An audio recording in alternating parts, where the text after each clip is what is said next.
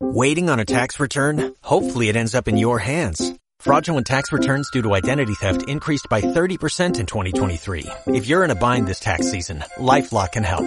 Our U.S.-based restoration specialists are experts dedicated to helping solve your identity theft issues. And all LifeLock plans are backed by the Million Dollar Protection Package. So we'll reimburse you up to the limits of your plan if you lose money due to identity theft. Help protect your information this tax season with LifeLock. Save up to 25% your first year at LifeLock.com slash aware. Hello everyone, this is Mustard Radio and today in your favorite program we'll talk about what's going on around the celebrities world. I'm Lena from Russia. I'm Luca from Italy. I'm David from Spain. I'm Luigi from Italy. I'm Jonathan from France. I'm Paolo from Italy. Let's gossip.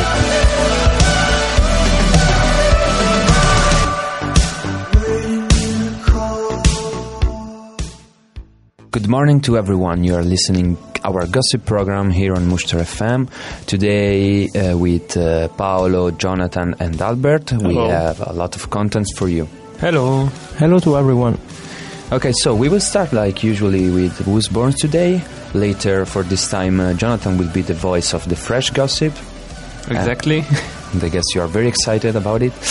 And uh, later there will be the column of Albert uh, Sports and Roll, and that is joining us as a guest. That it's back since a long time ago. Yeah, and we are very uh, happy and uh, and proud.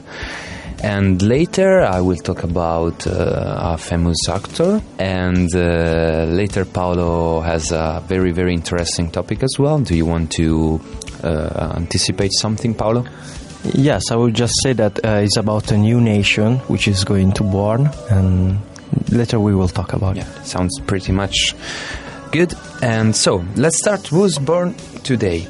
Uh, I will say that uh, there is a very important birthday because in 1483, Martin Luther, the German monk and priest, uh, was born, and he was the leader of the Protestant Reformation in 1546. Cool. Also, I can say that in the 1977, this actress Brittany Murphy, who died um, seven years ago, was famous for films like, for example, Sin City. She had an important role. Um, well, yeah, she was considered a nice, good actress, but she died because because of pneumonia. But some people say that it might be also because of the drugs that she was using. But anyway, yeah, she mm-hmm. was born in the in the 10th of November. I have for the 1967 Michael Giacchino, which is an important uh, music composer for movies. He won an Oscar for the animation movie Up, and is the scorer of um, Lost, the TV series. Uh, the famous one. Mm-hmm. Yes, I have also another one, mm-hmm. which is in 1975. It's a Norwegian black metal artist. It's called Ihsahn. Mm-hmm. He was the leader of the band Emperor and uh, I also suggest you to listen uh, if you are into metal to his solo project called Ihsahn. Okay, very nice. Thank you, Paolo. I will close this column uh, mentioned uh, Ennio Morricone, that was born in 1928, the famous Italian composer and conductor. Every everyone, I guess, know or at least have uh, heard once uh, a soundtrack by Ennio Morricone. Especially the ones who will listen carefully Sonic Pillars, right, Paolo? Exactly. Yeah, of course. uh, yeah, Ennio Morricone was on one of his uh, protagonists, the first or the second, now I don't remember. One of the first uh, episodes, yes. Yeah, and it was very interesting. Yeah, like usually. Yeah. So I guess that we can have a music break and later we will start uh, with uh, all the other contents and columns of the program. So stay tuned.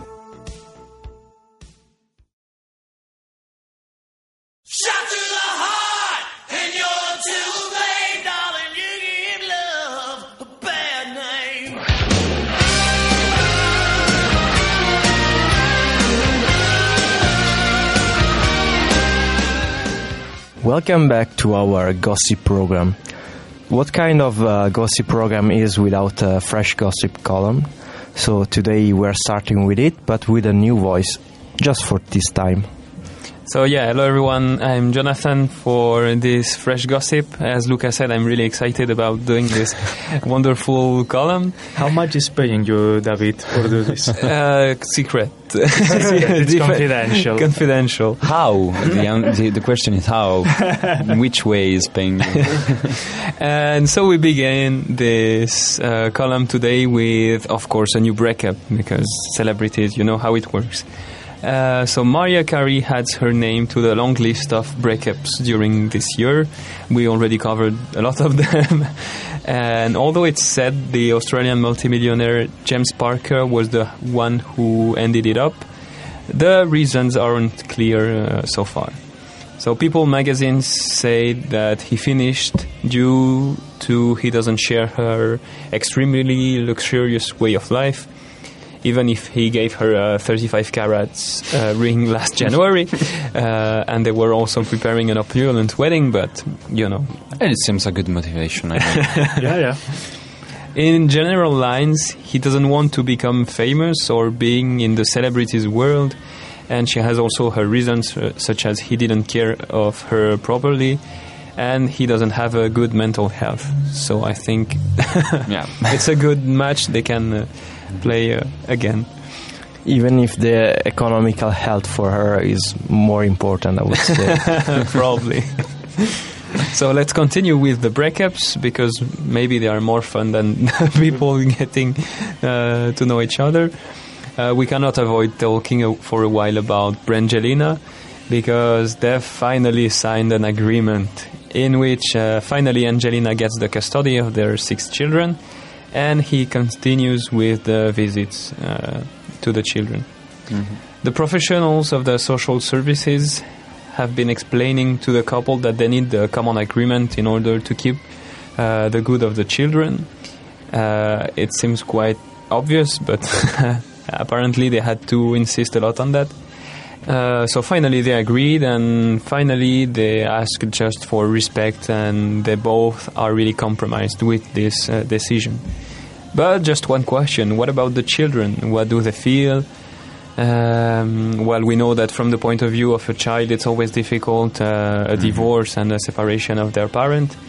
But let's remember this explosion began after a huge argument between Brad and Angelina in the plane coming back from France to USA, where he was a bit angry and also after uh, a few drinks. So Maddox, the eldest son, said he prefers to stay with his mom after this event. However, Pax and Shiloh wanted to stay with their dad. So, anyway, we just hope that the children are okay with this agreement as well. So uh, let's just say that um, the fo- uh, the reason why they were um, they they divorced it's because of friends because this happened on a plane coming from France. yeah, it's always fault of friends. Yes. Yeah. you just want to destroy USA. Uh, Donald Trump maybe is French. So, let's continue. Please, French speaker, continue. Uh, but not everything are breakups and French people trying to destroy USA. Because Joe Jonas and Sophie Turner have been seen together uh, in a romantic date, so a bit more um, light-hearted, enjoying together a, a concert of Kings of Leon in Rotterdam. Of course, uh, this event has become viral due, due to social networks. Another couple I can talk about is the British royal Prince Harry, who is reportedly in a romance with Meghan Markle. The rumored couple is said to have met in Toronto, Canada in May 2016 when he was visiting the city where her TV drama Suits is filmed and also to promote the 2006, 2017 Invictus Games. I, I thought that he was having an affair with uh, with a porn actress, but maybe it was totally wrong. no idea. Okay, let's continue. Albert, you and your porn. So, according to the Britain's The Sunday Express, the pair has been taking things uh, slowly. Uh, a source said that he's happier than he has been for many years, Uh, they are taking each week as it comes and just enjoying each other's company. Uh, it's really lovely, I would say, to describe it this way. Uh, but it's fair to say that they love seeing each other, and there's definitely uh, chemistry between them. And to end up this fresh gossip part in a darker and more black mood, a man who was dressed in Freddy Krueger in Texas just decided that it was fun uh, for Halloween to shoot five people uh, in the Halloween party. well, In the best American tradition, I would Yeah. say. Yeah, especially in Texas. yeah. So that was all for this fresh gossip section. I hope you enjoyed it uh, a lot. And let's make a break for music and come back later.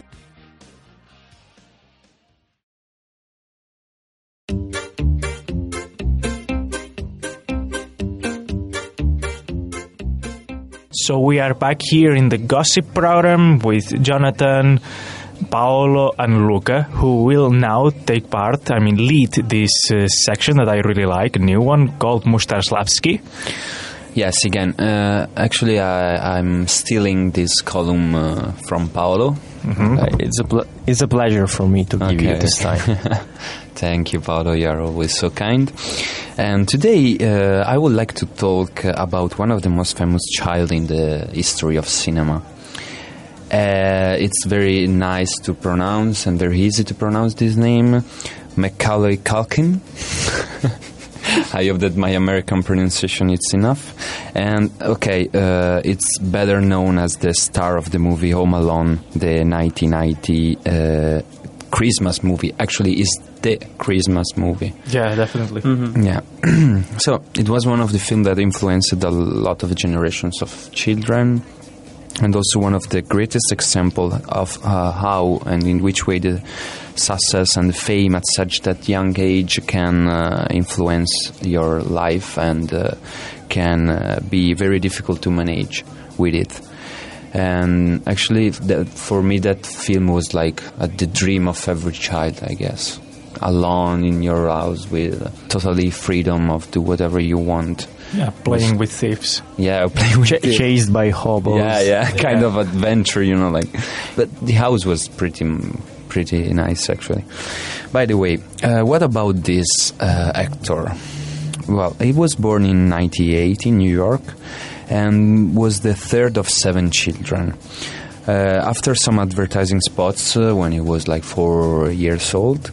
At the age of 10 years, the child plays in this famous mu- movie Home Alone, and in the 1992 in the sequel Home Alone 2 Lost in New York. And uh, after this film, his fame grew uh, enormously, and leading him to become the most popular boy of the 90s.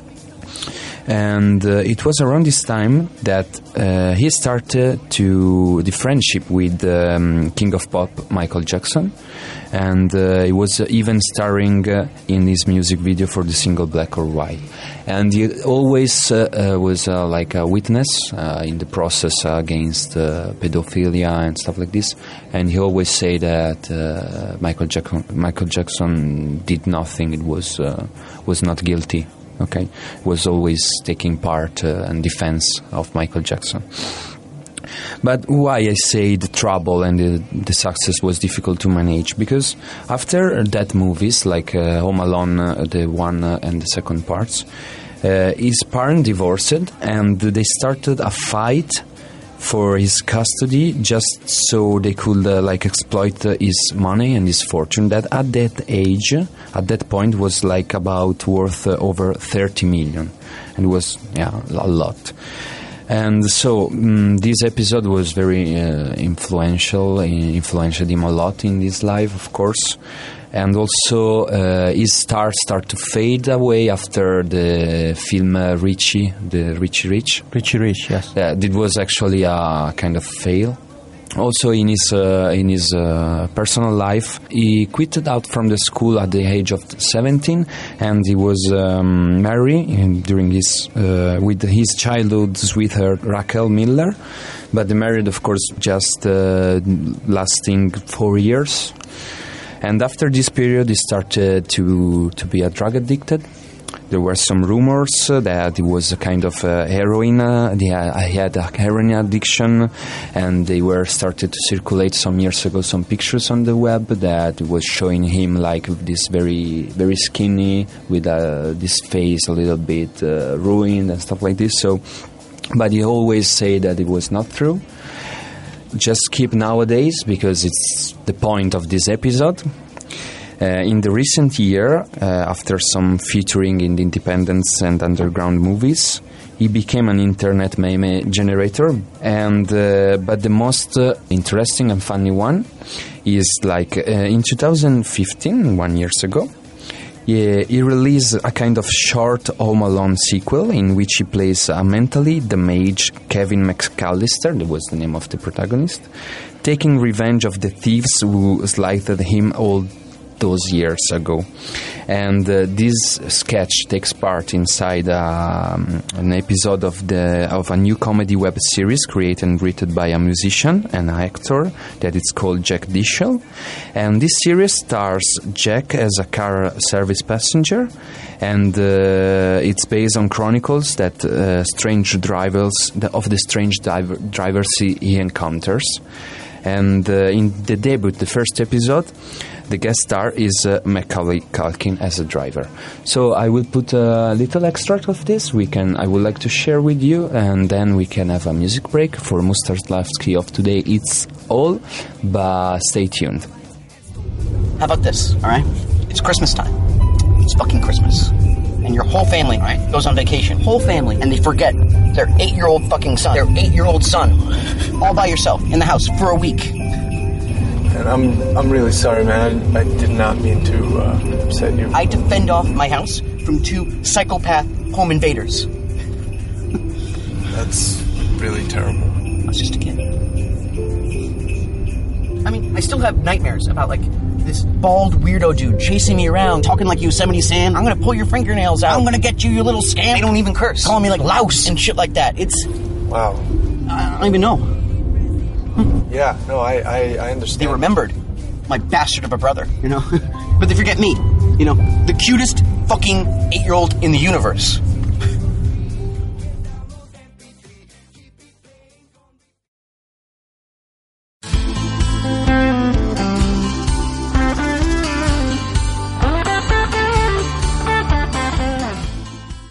Welcome back to our gossip program.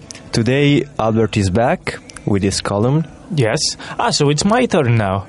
Yeah, it I is. thought we, we were going to talk about another uh, another topic, but it's all right. I can start with the with my column because the audience is asking for it. Yeah, yeah. yeah. The- I, I cannot speak. They, they will, they will, uh, they will kill me if I'm speaking first. Um, yeah, I mean, uh, there were many demonstrations, concentrations of people in front of Muster has uh, begging for a new editions of Sports and Roll because we haven't done it since. A lot of Uh, strikes everywhere. Yeah, yeah. I mean, uh, last days there were cars burning in front of Muster has. yeah, yeah, yeah. We, we cannot hear now through the mic, but we can hear shouts in the Yeah, street. yeah. Yeah, exactly. Uh, It- it's for it. It really got isolated this uh, this uh, this studio. So for coming back today, I'm bringing back to this section a crazy Irish guy, a professional mixed martial martial art artist. Don't mess with him. Who participates in the Ultimate Fighting Championship (UFC)? I think everybody heard about about this. yeah, I think it's the the only really important federation of this sport. So Yeah, yeah, exactly. And his name is Conor McGregor, and I think that for a talk about him, if he's Irish, we can play some typical Irish pop music in the background. There you go. So, guys, Conor McGregor, better known as the Notorious, was born in the 1988 in Dublin. And I'm not an expert in martial arts or this kind of sports in general, but I've seen some a few combats of this guy, and he's really good, especially at boxing. He's using the, his hands almost all the time. He barely, barely uses his legs. Uh, but usually his fights don't start on the ring, they start out of it. Conor likes to use something famously known uh, in the NBA as uh, trash talk. That it's um, basically to insult and humiliate the rival for making him lose the concentration. Did you ever heard of this uh, trash talking? Yeah, I guess that also in boxing is quite uh, famous. Yeah, but he's taking it to the next level, really. Yeah, like UFC is taking to another level sport. And the point is, which more a gladiator show than sport, in my opinion. Yeah, yeah, yeah. I, I agree with you. It's uh, something sometimes that it's crossing some limits, like uh, uh, Muay Thai. I don't know if you've seen some Muay Thai in Thailand. It's just crazy. I think that uh, there is a high risk for the for the fighters to die on the ring. Yeah, it is. And if they're not dying on the ring, uh, they have to stop at the age of 30 because their their brain is just smashed. Yeah, yeah, exactly. And yeah, about this trash talking, I have to say that McGregor is one of the best I ever seen doing it. Just because I have the feeling that he's super annoying, super annoying. You cannot imagine if you've never seen it. Uh, UFC combats are arranged two or three months before the fight, the day of the fight. So during those months, uh, Conor uses social media, media and everything he can for use this trash talk against his opponents, and I can tell you that it really works for him. Uh, for example, last year he had an important fight against a Brazilian fighter, uh, Jose Aldo, and during those months he was using Twitter, Instagram, and everything for humiliate him. And one day they were together in a in a TV show just for make the promotion, and they were face to face. And McGregor said uh, to him in Portuguese, "You are going to die." Look into his face, and you should have seen the face of Jose Aldo because he was he didn't know where to hide. He didn't know. Uh, actually, in that moment when he lost the fight, you could see it in his eyes. Uh, and actually, yes, Conor McGregor won the fight easily. A few months later, he had to fight against another another Brazilian guy, and uh, he said something like, uh, "I will drag his head through the streets of Rio de Janeiro, through a parade of people. It will become a national holiday." Very nice guy, uh, Yeah, Conor McGregor, right? Yeah, yeah. It's the kind of guy that, who you want to become friend of. And I guess that uh, there is uh, some kind of uh, American stereotype of the Irish temper is like the way that um, American uh, in the old way they were seeing like Irish like uh, like drunk uh, drunkards very aggressive Yeah, yes aggressive, yeah. Yeah, he's perfect. He shows all this stuff. Yeah, yeah, definitely. With all his tattoos in his body. Yeah, definitely. And well, yeah, this year on his Instagram, he uploaded a picture of him wearing a T-shirt with the face of Pablo Escobar. I think this guy is very famous nowadays because of Narcos, uh, Netflix series.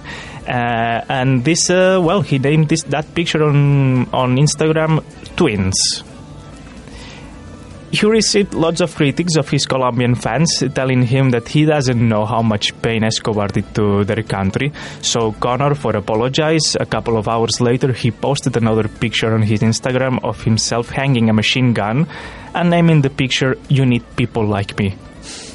It was a great way for a, for apologize to all his uh, Colombian crowd. probably is going to end as Pablo Escobar ended but sooner or later. Yeah, who knows? Um, he had also words referring to Jesus Christ. During a press conference, uh, he said once that Jesus and him were cool, that gods recognize gods between each other. But referring again to the religious character, McGregor said that if Jesus Christ was an MMA fighter, mixed uh, martial art fighter, that he would beat his ass. Ah, very humble. Well, what do you think? Ah, very humble person. Can you imagine a fight between Conor and Jesus Christ? Might be an interesting gossip uh, fact. yeah I think that uh, Jesus Christ had some tricks in his Yeah. pocket so I don't know like the, the black magic stuff, like Yeah. coming back to life. yeah, walking on the water you know yeah, yeah, yeah. Uh, I also guess that Jesus Christ was really good at taking strikes because with uh, his uh, thing, uh, put your the other cheek uh, is like I think he had a good chin. Yeah, yeah. He uh, he's, he has a big endurance in general. Yeah, he receives uh, the hits and everything. a lot of stamina. Yes. Yeah, yeah. It would be very difficult for Conor, for Conor to beat him. So yeah, that was all for today. Conor McGregor, crazy fighter like most of the fighters in this circle of uh, UFC. And we will see if next week I will come back with another person, with another crazy sportman. You will be welcome anyway. Thanks.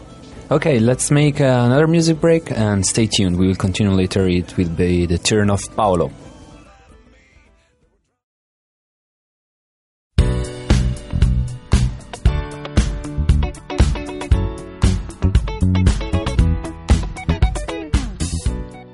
Welcome back to everyone. Is uh, we are reaching the end of the program. Is the last part. Now it's time uh, to talk about a very interesting uh, topic that Paolo uh, will explain and will share with us. Yes, thank you very much, Luca. I want to start uh, telling you, confessing that uh, I have a new citizenship together with my Italian one. Uh-huh. And yes, I became citizen of Asgardia. What is this? Do you need visa for travel? If you, you're Actually, Asgardian? I'm citizen. I citizen, but uh, I will never go there probably. uh-huh. So, what is Asgardia? Asgardia is a proposed nation based uh, in outer space. The concept is aimed is aimed at creating a new framework for how space activities are regulator, regulated and honed, ensuring that the future of space is peaceful and done for the benefit of humankind. So basically, mm, it's more a philosophical thing than, a, than an actual nation, but it's based on the concept that space should be t- uh, outside the um, human government.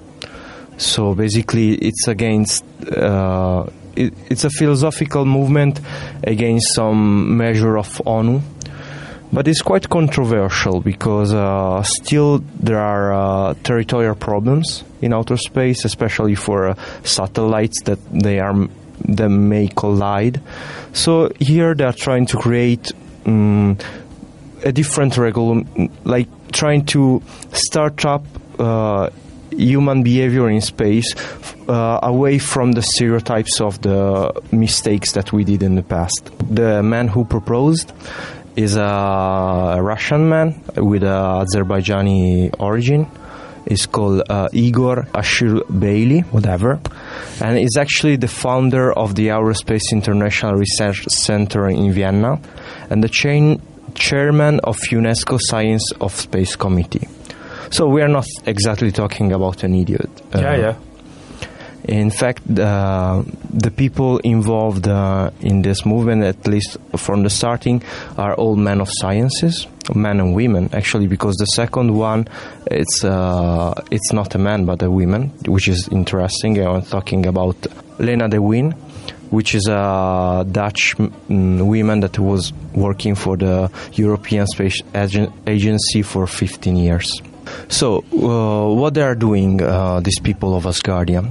They started with a website and on the um, and uh, on the social networks to ask people that wanted to join this project, not directly in the space, but philosophically, like uh, opening freely the application for it. Is this is how I became a citizen.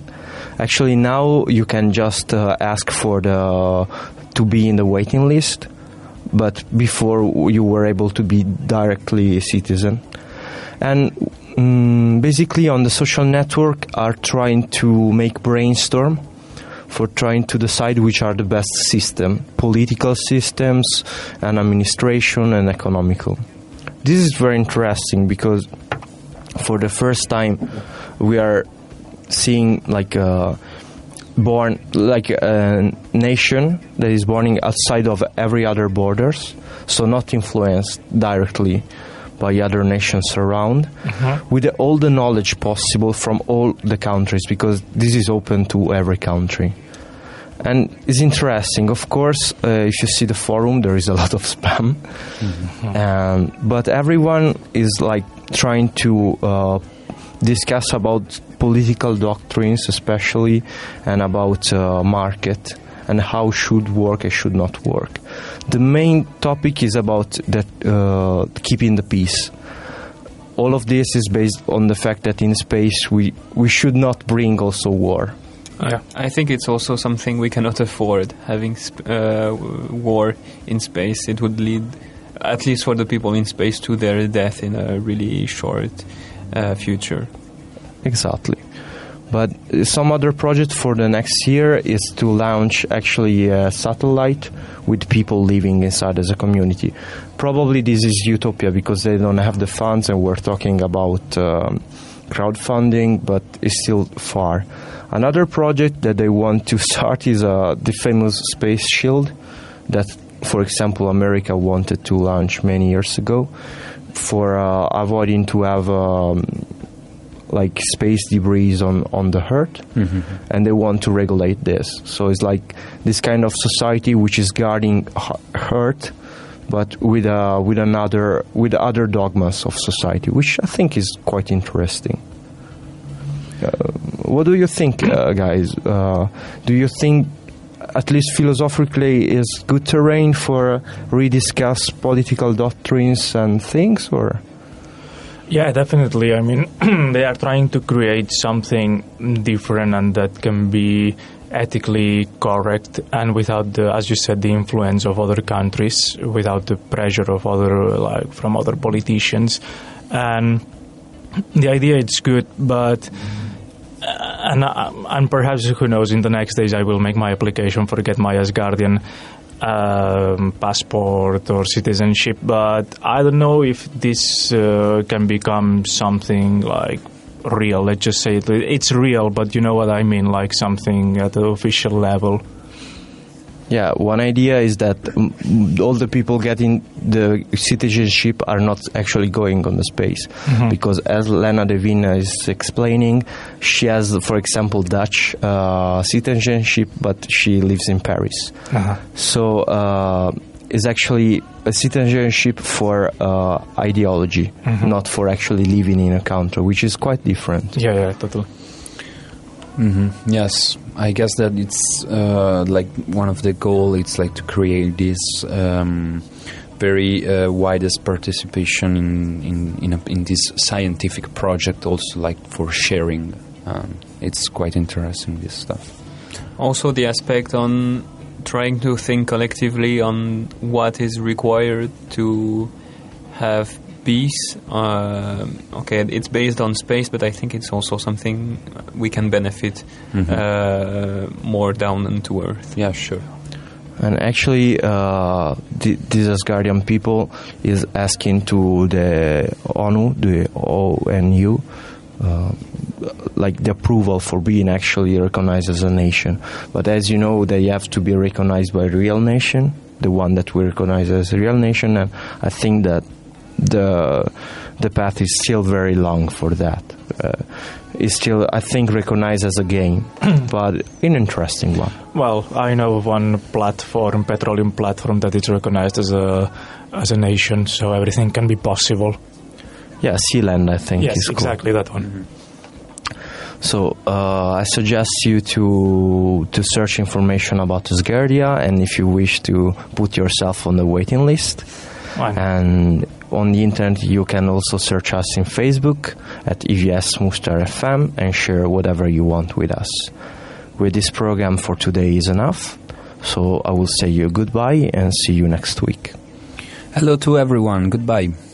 Bye bye. Hi.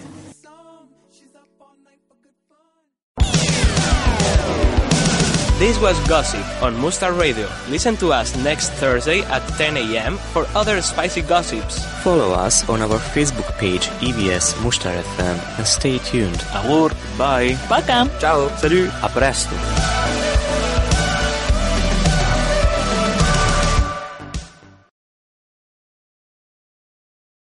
Before Shopify, were you wondering where my sales at? Now you're selling with Shopify, the global commerce platform supercharging your selling. You have no problem selling online, in person, on social media, and beyond. Gary, easy on the cha-ching. oh, sorry, but my Shopify sales are through the roof. Start selling with Shopify today and discover how millions of businesses around the world use Shopify to ignite their selling. Sign up for a $1 per month trial period at shopify.com slash listen. Shopify.com slash listen.